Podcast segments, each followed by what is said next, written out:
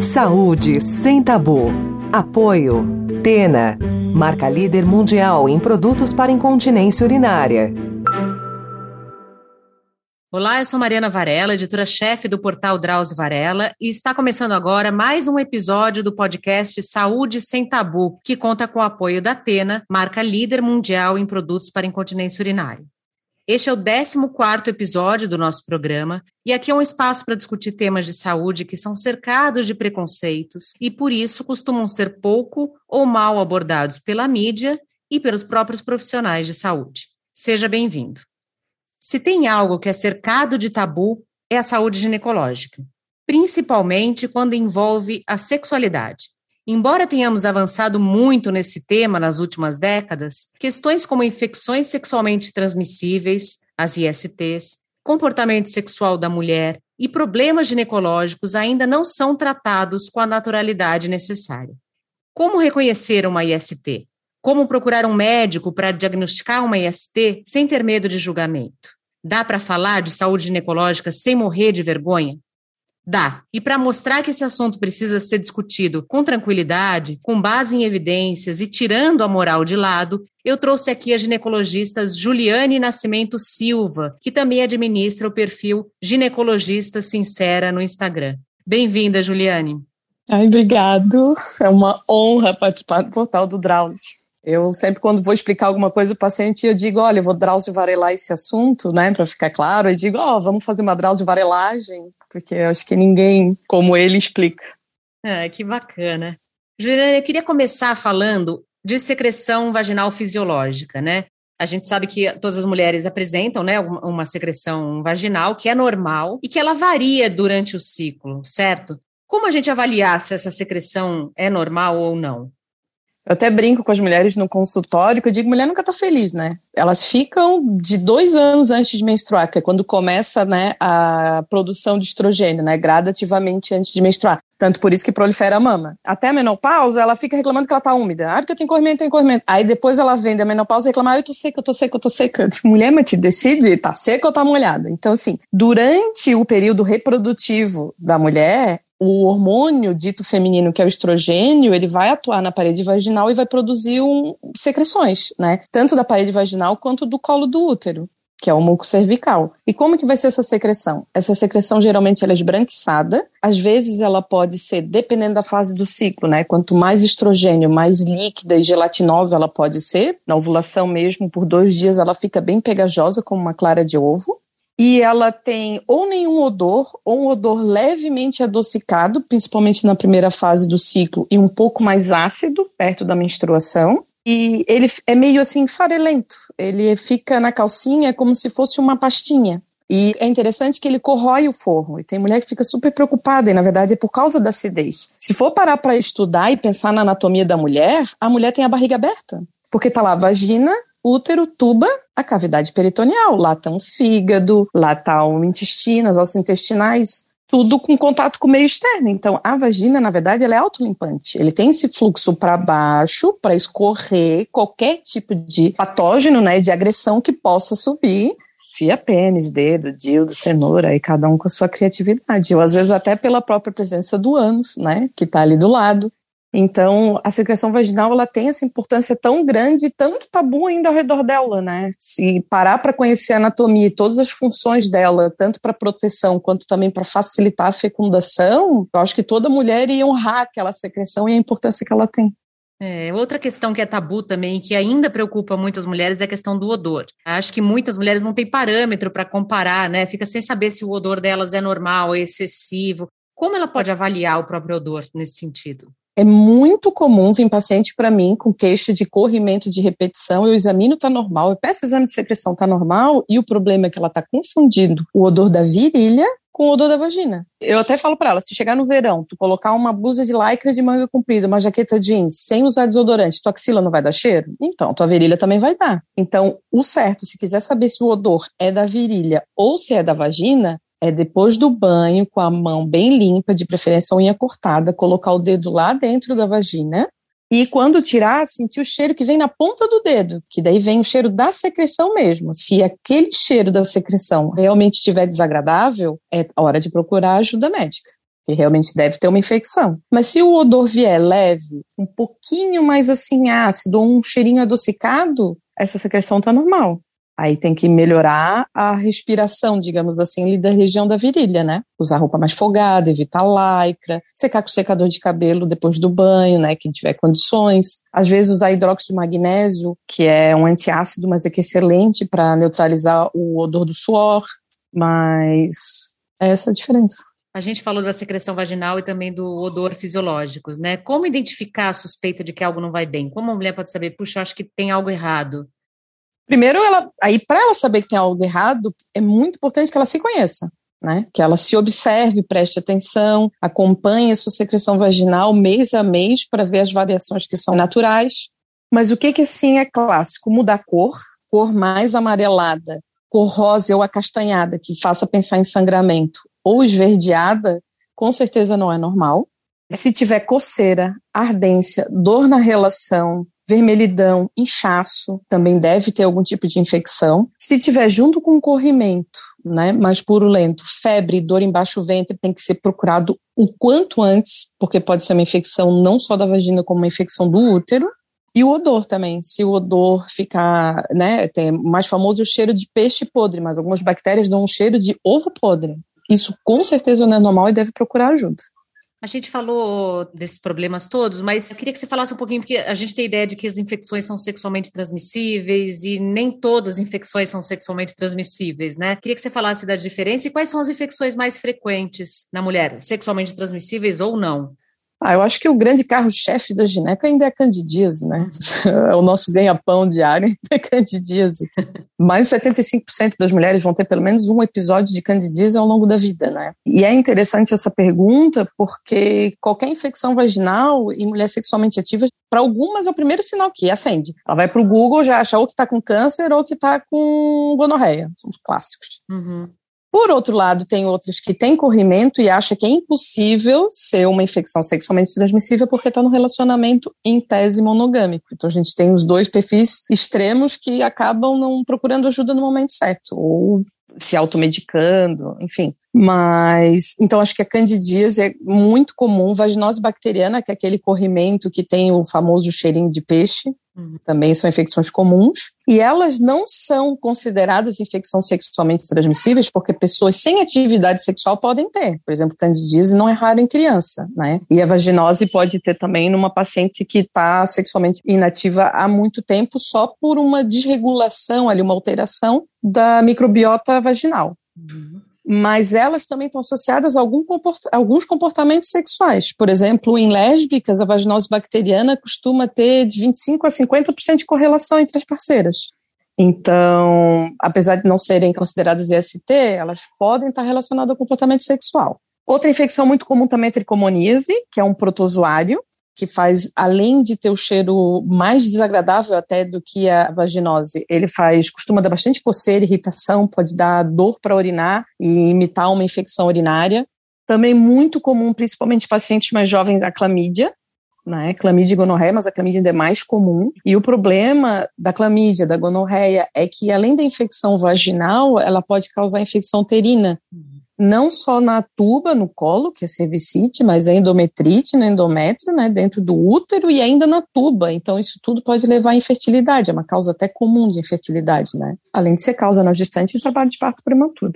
Também a gonorreia está voltando com força, está super na moda, e daí tem as outras que não dão tantos sintomas genitais, que é como a sífilis, também, geralmente, como a lesão não dói, acaba passando batido. Tem também muito HPV, demais, mas que está associada a verruga genital e câncer de colo do útero, canal anal. Nossa, é tanta coisa, né?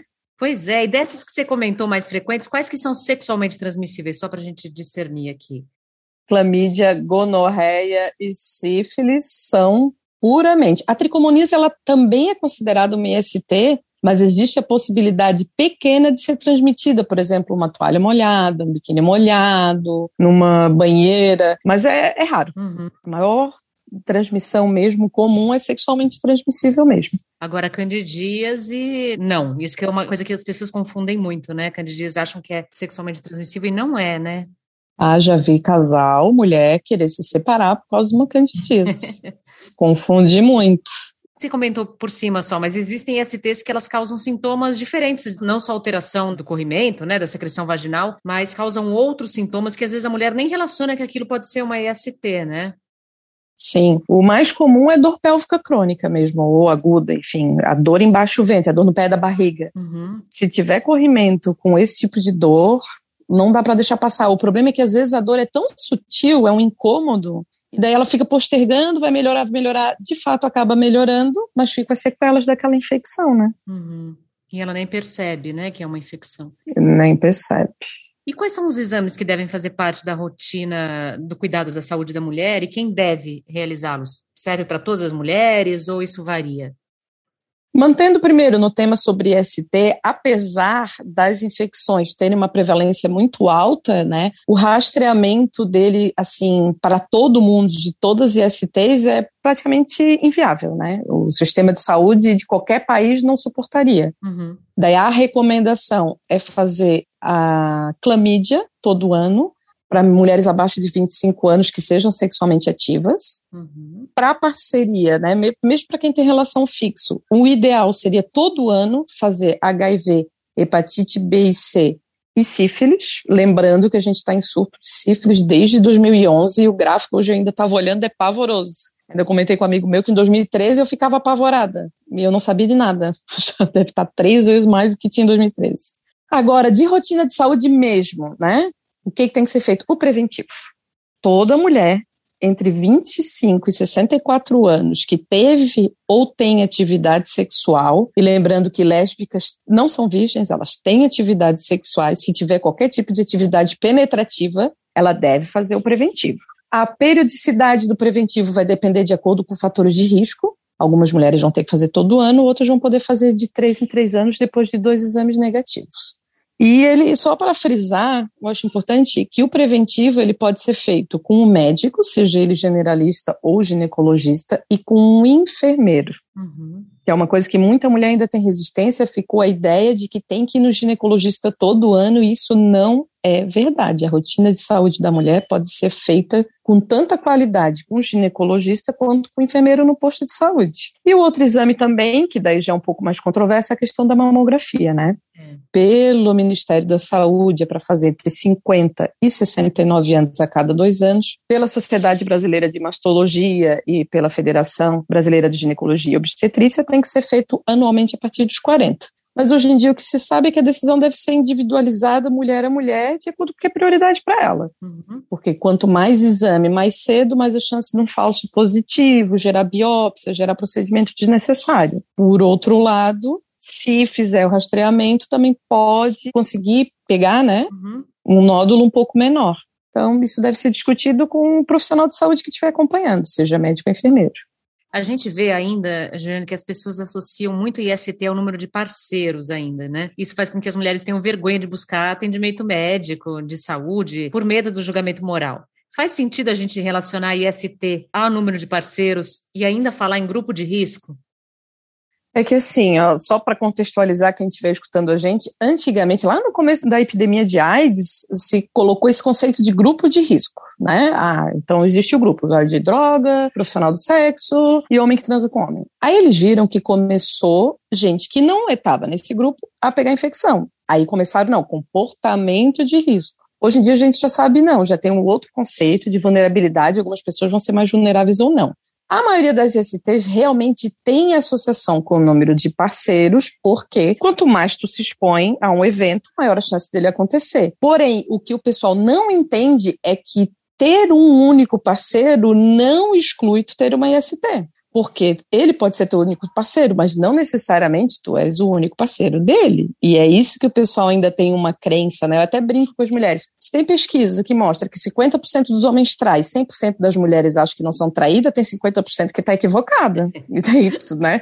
É uma moeda, cara ou coroa. Né? Então não dá para partir, né, com deixar a tua saúde na mão de outra pessoa assim desse jeito. Né? É, claro. Quando vem mulheres, às vezes, quando é, é, difícil explicar esse conceito, eu uso um exemplo assim, ó. Tu farias um empréstimo de 50 mil reais no nome e daria o dinheiro pro teu namorado? Faria um empréstimo para ele no teu nome? Ah, eu não faria. Mas, é, mas tu transa sem camisinha, tua saúde vale menos que 50 mil reais. Uhum. Tem que fazer testagem, no mínimo, quando começa o relacionamento e opta por abandonar a camisinha. O mínimo. E o ideal, além desse basal, é fazer todo ano e ainda assim vigiar o corpo, todos aqueles sinais que a gente já comentou, porque se tiver alguma alteração, IST tem que ser levado como diagnóstico diferencial. Né? Isso tem que ser investigado. E você não acha, Juliana, que também tem um pouco, não sei se ignorância ou se medo dos próprios profissionais de saúde, por exemplo, em relação à mulher que está casada há muito tempo ou que não tem cara, entre aspas, né, de que sai com outros homens, enfim, você não acha que tem um pouco de preconceito e isso faz com que alguns médicos deixem de pedir exames, por exemplo, para mulher grávida ou para mulher que está casada há muitos anos ou para mulheres mais velhas, já presumindo de que elas têm uma vida sexual mais tradicional e que por isso elas não estão expostas a, a ISTs e outros problemas ginecológicos? Os ginecologistas são criados na mesma sociedade que elas. Então, alguns, a despeito de todas as evidências científicas, realmente vão reproduzir esse tipo de comportamento, né? Uhum.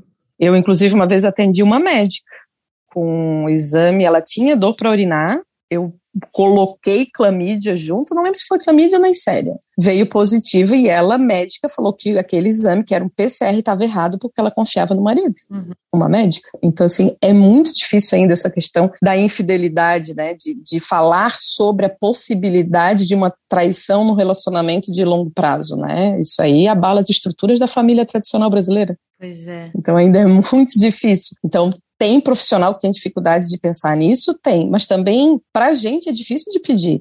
Eu já tive uma gestante que se recusou a fazer Natal comigo. Ela pediu para ser encaminhada a um hospital que era quase 50 quilômetros de distância do, do onde ela morava, porque eu disse que além de fazer o exame de sorologia dela, HIV e sífilis na gestação, eu precisava fazer do marido. Porque não tem sentido tu ficar fazendo da gestante de três, três meses, se a probabilidade dela pegar é dele, tem que testar o parceiro. Ela fez o dela, mas ela se recusou a fazer o dele e achou que era um absurdo desconfiar dele. Quer dizer, dela eu podia desconfiar, mas dele não. Pois é, e a gente tem visto até HIV crescendo agora em pessoas com mais de 60 anos, muito porque a vida sexual das pessoas continua depois de 60 anos, né? Mas ninguém pensa com Viagra mais ainda, né? É, e as pessoas não pensam que, que elas podem pegar HIV, né? E é uma geração que não sofreu tanto, apesar de, que associa ainda HIV muito com determinados comportamentos, né? Bom, a gente pediu para o pessoal da nossa comunidade do YouTube trazer algumas dúvidas sobre saúde ginecológica. Olha que legal. A Shirlene Soares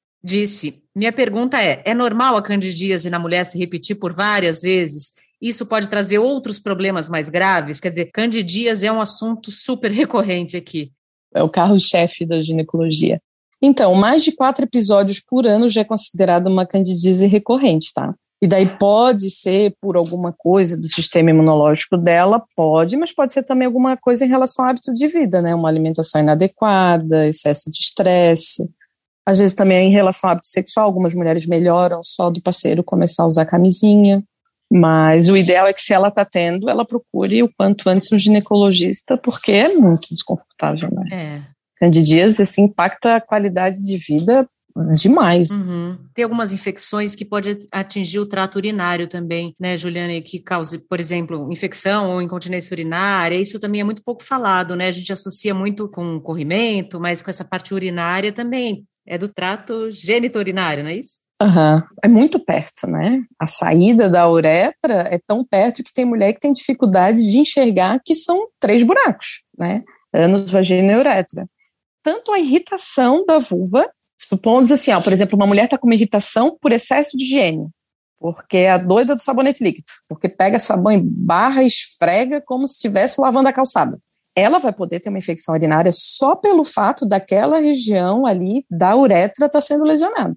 Mas tricomoníase, a, o gonococo, né, da gonorreia e a clamídia, elas podem causar uretrite e levar sintoma igual de infecção urinária e podem abrir porta para uma infecção urinária mesmo.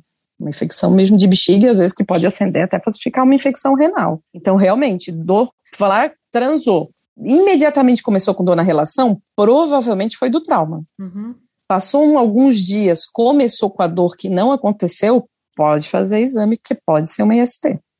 Tá, o André Correia quer fazer uma pergunta que é bem interessante e fazem direto aqui para gente. Antes se dizia DST, né, doença sexualmente transmissível. Agora é IST, infecção sexualmente transmissível. Por que que mudou? E qual a diferença entre infecção e doença? Então, essa nomenclatura mudou em 2016, primeiro para tirar o estigma de doença, né? Já está doente. Nem todo portador de alguma infecção vai ter sintoma, pelo contrário, a maioria das mulheres são assintomáticas. Então, quando muda para chamar de infecção, é mais fácil para a pessoa que está totalmente assintomática entender que ela tem algo, porque ela não está doente. E também, sim, ela tem uma infecção. Ninguém, quando, por exemplo, pegou gripe, ah, eu estou com uma doença do nariz, não é? Ninguém fala isso, eu estou com uma infecção respiratória. Então, é uma coisa que a gente precisa para ontem, normalizar as infecções genitais como uma infecção de ouvido. Ninguém chega arrasado, escondendo, ai, só vou me abrir com a minha melhor amiga que eu peguei um pneumococo. Nossa, peguei um pneumococo. Ninguém faz isso, mas se pega uma clamídia, meu Deus, a pessoa guarda sete chaves e morre de vergonha de falar que pegou. Mas é uma infecção, é uma bactéria, só mudou o sítio. Uhum. Por que, que a gente tem que ter tanto tabu em relação à atividade sexual? Né? A gente tem 7 bilhões de pessoas, a minoria veio de fertilização, então a gente sabe que as pessoas transam, né? E mesmo assim ainda tem tanto tabu em cima. Então, essa mudança de termo veio para tentar suavizar um pouco o tabu que existe sobre essas infecções. E essa relação com a culpa, né? Porque parece que você fez uma coisa horrível, né? E não uma coisa que todo mundo faz. e daí tu foi castigado. É, exatamente. A infecção veio para te castigar, uma consequência. Isso dificulta o acesso a, a serviço de saúde, a tratamento, a tudo, né? Porque a pessoa esconde. Demais! Olha, no passado eu atendi uma menina adolescente, 16 anos, uma verruquinha, sabe? Tipo, ai, super normal em adolescente. A menina estava com ideação suicida por causa de algo que eu, provavelmente ela vai se curar tratando ou não, só fortalecendo o sistema imunológico, porque tende a desaparecer sozinho, e que provavelmente nunca mais vai incomodar ela na vida. E a menina estava pensando em suicídio, para ver a quantidade de tabu que tem sobre infecção genital. É um horror. A Isaela Gomes quer saber: é possível pegar herpes através do batom? Já ouvi falar isso, mas não sei se é mito. Aí acho que é legal falar dessa coisa do herpes, né? O herpes genital, o herpes labial, enfim. Então, tanto o genital quanto o labial são causados pelo herpes, o vírus da herpes simplex, né? Que é diferente do varicela, que é o da catapora. É legal ela fazer essa pergunta, porque é uma coisa que tem muitas pessoas que não sabem, que o herpes na boca pode passar no genital. E daí, às vezes, a pessoa tá com lesão na boca e faz sexo oral. Então, assim, lembrando que se tiver lesão, tanto genital quanto oral, é importante evitar contato. Agora, pegar de batom, de copo, a probabilidade é praticamente nula, teria que ser muito rápido. Porque só de entrar em contato com o ar, o vírus já deve, ele já geralmente é inativado. Então, pelo batom, nossa, ela ia ter que fazer assim, né, nela mesma e na amiga, assim, quase se beijando para conseguir. É muito pouco provável que aconteça. Para a gente terminar, eu queria falar um pouquinho de higiene. O excesso de higiene pode ser prejudicial também, tanto quanto a falta de higiene ou não? Muito mais, né? Eu atendo muito mais mulheres com lesão por excesso de higiene do que por falta. Aliás, eu acho que eu nunca atendi nenhuma mulher por falta de higiene que eu dissesse: olha, amiga, você precisa se lavar assim ao assado. Agora eu atendo pacientes com feridas que mimetizam, assim, chega a ser parecido com uma cândida super agressiva, faz exame não tem nada. Ela está literalmente arrebentada de tanto se esfregar. Eu até brinco que a natureza não colocou sebo, gordura ali de graça. Né? É uma área su sujeita à umidade, então ela precisa ficar com uma certa impermeabilização. Então não é para tirar totalmente a gordura dali. Né? Não é para ficar esfregando o sabonete. E outra coisa, todos esses produtos com perfume são péssimos para aquele lugar. Não é um lugar para perfumado, né? Se for parar para ver a mucosa ali daquela região, não é muito diferente da boca. E ninguém vai botar perfume na boca.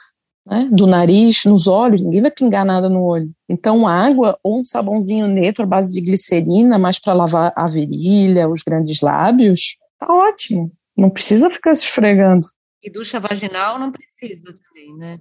Ai, só tu falar me dá até um ciricutico, me dá três tipos de ruim, sabe? Tu pegar um sistema que nasceu para ser perfeito, né? Como eu falei lá no começo, autolimpante, o fluxo, e tu jogar um monte de, de bactéria, de água encanada, que só Deus sabe se não tem barata boiando na caixa da água. Meu Deus do céu, chega a me dar um nervoso. Não, mulheres, nunca façam ducha vaginal, nunca. Uhum. A não ser, claro, prescrita, pelo médico ou pelo enfermeiro, que realmente tem, por exemplo, a vaginocitolítica, que é um excesso de acidez, às vezes a gente faz uma ducha com bicarbonato controlado em pouca quantidade em dias específicos e só assim que melhora. Mas fazer ducha com uma desculpa de higiene para algo que não está sujo é só para levar contaminação. Agora, infelizmente, a gente está acabando, Juliana. Eu queria que você deixasse aqui suas recomendações para as mulheres, para que elas possam cuidar da saúde ginecológica com mais autonomia e menos preconceito. Então, se conheçam, sabe? Se toquem, observe a secreção, coloca no dedo durante o ciclo. Existem alguns sites também que colocam a secreção, que colocam fotos. Mas assim, estudem sobre a sua anatomia, fisiologia, entendam o ciclo menstrual, caso não use o anticoncepcional hormonal, para se conhecer, porque a partir do momento que tu se conhece, tu vai perceber quando algo mudar, quando tem algo diferente que vai precisar de uma ajuda, né? E diminuir o preconceito é isso, é entender que sexo faz parte da vida, né? Se for ver todos os seres vivos que têm em comum alimentação, excreção, respiração e reprodução. Então, isso é parte nosso, né? O sexo é parte da vida tanto quanto comer. Então, entender que é normal. E se tiver uma infecção, tá tudo bem, faz parte. Quem está na chuva é para se molhar, é tratar, cuidar para não acontecer de novo e segue a vida. Obrigada, Juliane. Super obrigada pela sua participação. Foi um prazer conversar com você. Esse tema tão. Daria para ficar falando aqui duas horas sobre isso, que tem tanta falta de informação. Mas super obrigada mesmo pela sua participação. Eu que agradeço muito, muito, muito o convite. Estou bem, bem feliz de participar. Que bom. Bom, esse podcast, Saúde Sem Tabu, tem apoio da Atena, marca líder mundial em produtos para incontinência urinária. E se você que está nos ouvindo ainda não nos segue nas nossas redes, se inscreva no nosso canal no YouTube, Drauzio Varela, no Instagram, site Drauzio Varela, e no seu agregador de podcast favorito. Spotify, Deezer, Google Podcast, Apple Podcast. Assim você pode receber notificação sempre que a gente tiver conteúdos novos e também mandar suas sugestões. Obrigada, cuidem-se e até a próxima. Você ouviu Saúde Sem Tabu. Apoio. Tena, marca líder mundial em produtos para incontinência urinária.